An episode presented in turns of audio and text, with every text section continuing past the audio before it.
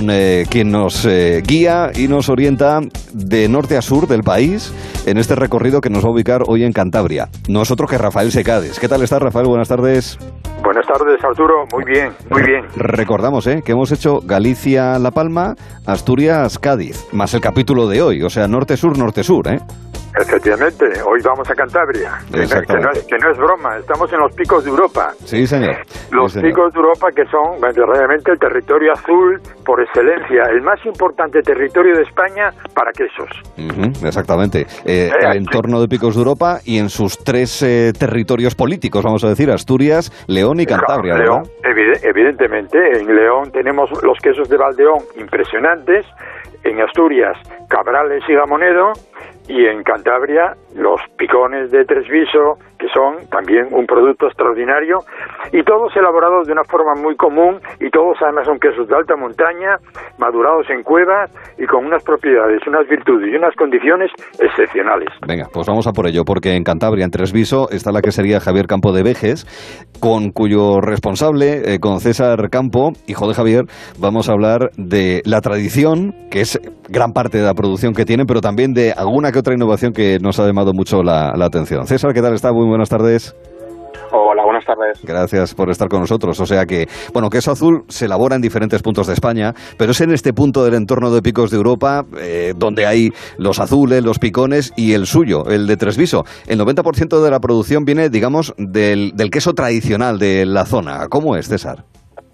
Pues eh, el queso que el queso que se hace en casa desde siempre es básicamente un queso azul, como bien habéis dicho, al estilo de los quesos madurados, bueno, hechos en los picos de Europa.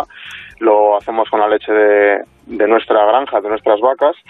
Eh, es un queso madurado en cueva y es un queso que tiene, bueno, una serie de matices eh, dulces gracias un poco a, la, leche de, calidad tremenda que, que nos dan nuestras vacas y que, mantiene la esencia de, esos picores, esos eh, sabores fuertes de los de los picos de Europa, pero un poquito más, un poquito más suavizados.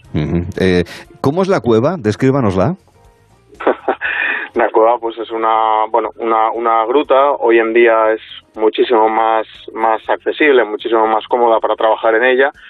Es una cueva bastante alta porque se hizo, se hizo una pequeña ampliación hace unos años para poder tener un lujo que es llegar con, la, con, con el vehículo hasta la puerta eh, para, para traer y para llevar pues es muy cómodo aunque aún así en, en invierno cuando cubre la entrada la nieve pues tenemos que hacer todavía algún porteo duro pero bueno ahora es mucho más cómoda es una cueva de de unos 30, 30 metros de largo, 40, al menos la parte que se usa más habitualmente, luego es un poquito más complicado acceder, se lo dejamos a los espeleólogos, que la zona de Picos de Europa es súper interesante para ellos, y, es ahí donde, donde descansan nuestros quesos por cuatro o cinco meses para, para estar a punto. Mm.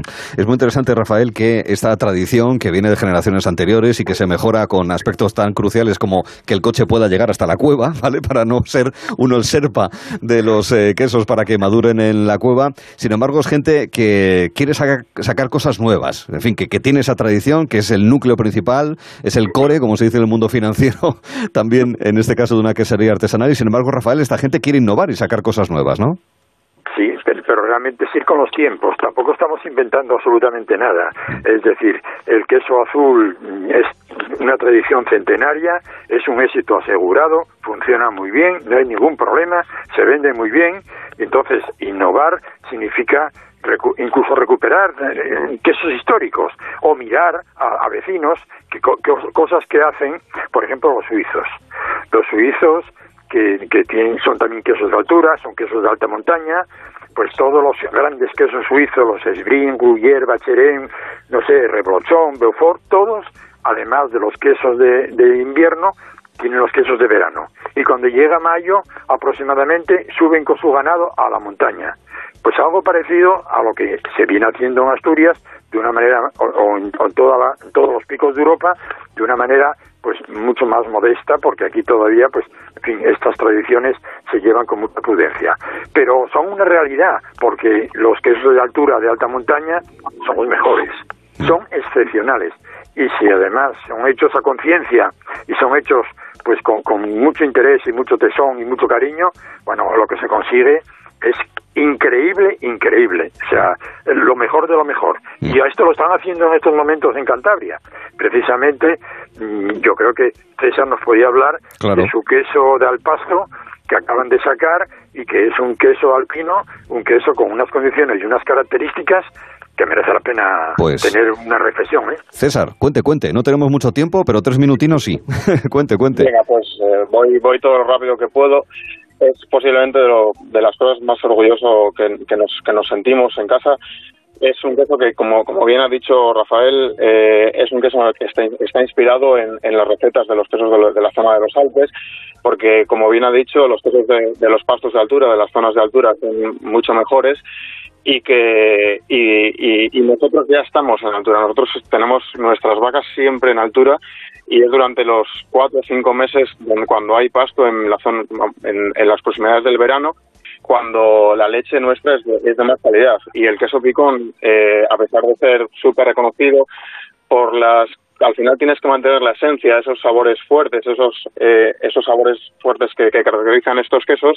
igual no era no era suficiente como para dar valor a, la forma que tenemos nosotros de, trabajar la ganadería y por eso nos inspiramos en, estos quesos de estas de estas zonas donde tienen mucho más interiorizada estas estas tradiciones y estas formas de trabajar es donde se hacen los mejores quesos de, montaña y nosotros quisimos hacer el nuestro dándole nuestro toque. Nosotros eh, quisimos hacer nuestro nuestro queso alpino eh, con eh, cosas efectivamente que cogemos la, la receta que trabajan también ellos y no, pero no aspiramos a hacer lo mismo porque no, no les vamos a superar nunca y le hemos cambiado una serie de cosas, entre otras cosas también los metemos a la cueva y, intentamos darle darle nuestro nuestro toque a, esos quesos. sí, señor. Hay que aprender, eh, es bueno esto, Rafael, de conocerse los unos a los otros, ¿verdad? sí, de gustar cosas ricas que vienen de otro sitio, pero saber cómo se hacen, por si me puede a mí también eh, servir para innovar, Rafael es que sirve para innovar y hablar con los con, con, colegas y hablar con inspirarse y leer y viajar y conocer conocer porque además mm, es que hay cosas que son muy comunes.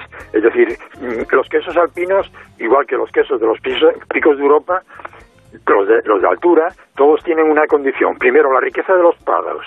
Los prados en, en esta época del año son fenomenales. Producen una hierba excepcional y después tienen la calidad del agua. Hay un agua pura, un agua excepcional que también condiciona.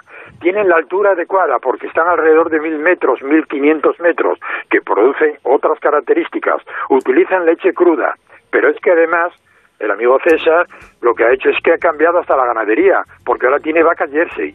Ah. que, mezcla, que mezcla con raza alpina y con esto consigue un índice de grasa especial. Mm. Es decir, son secretos, son pequeños secretos, pero que son los que consiguen un producto diferente. Pues eso hay que reconocerlo. Y, ahí está el éxito, y ahí está el éxito. ¿eh? Hay que reconocerlo. En este país de quesos en el que hemos estado en Galicia, en Cádiz, en La Palma, en Asturias, en Cantabria, terminamos en Tresviso, en concreto en la quesería de Javier Campo, en la quesería Javier Campo, con César Campo, para que nos explique todo lo que hacen de tradición y también de, innovación. César, lo dicho, enhorabuena y muchísimas gracias. Un saludo, paisano. Muchas gracias a vosotros. Un gracias. Y hasta la próxima. Rafael.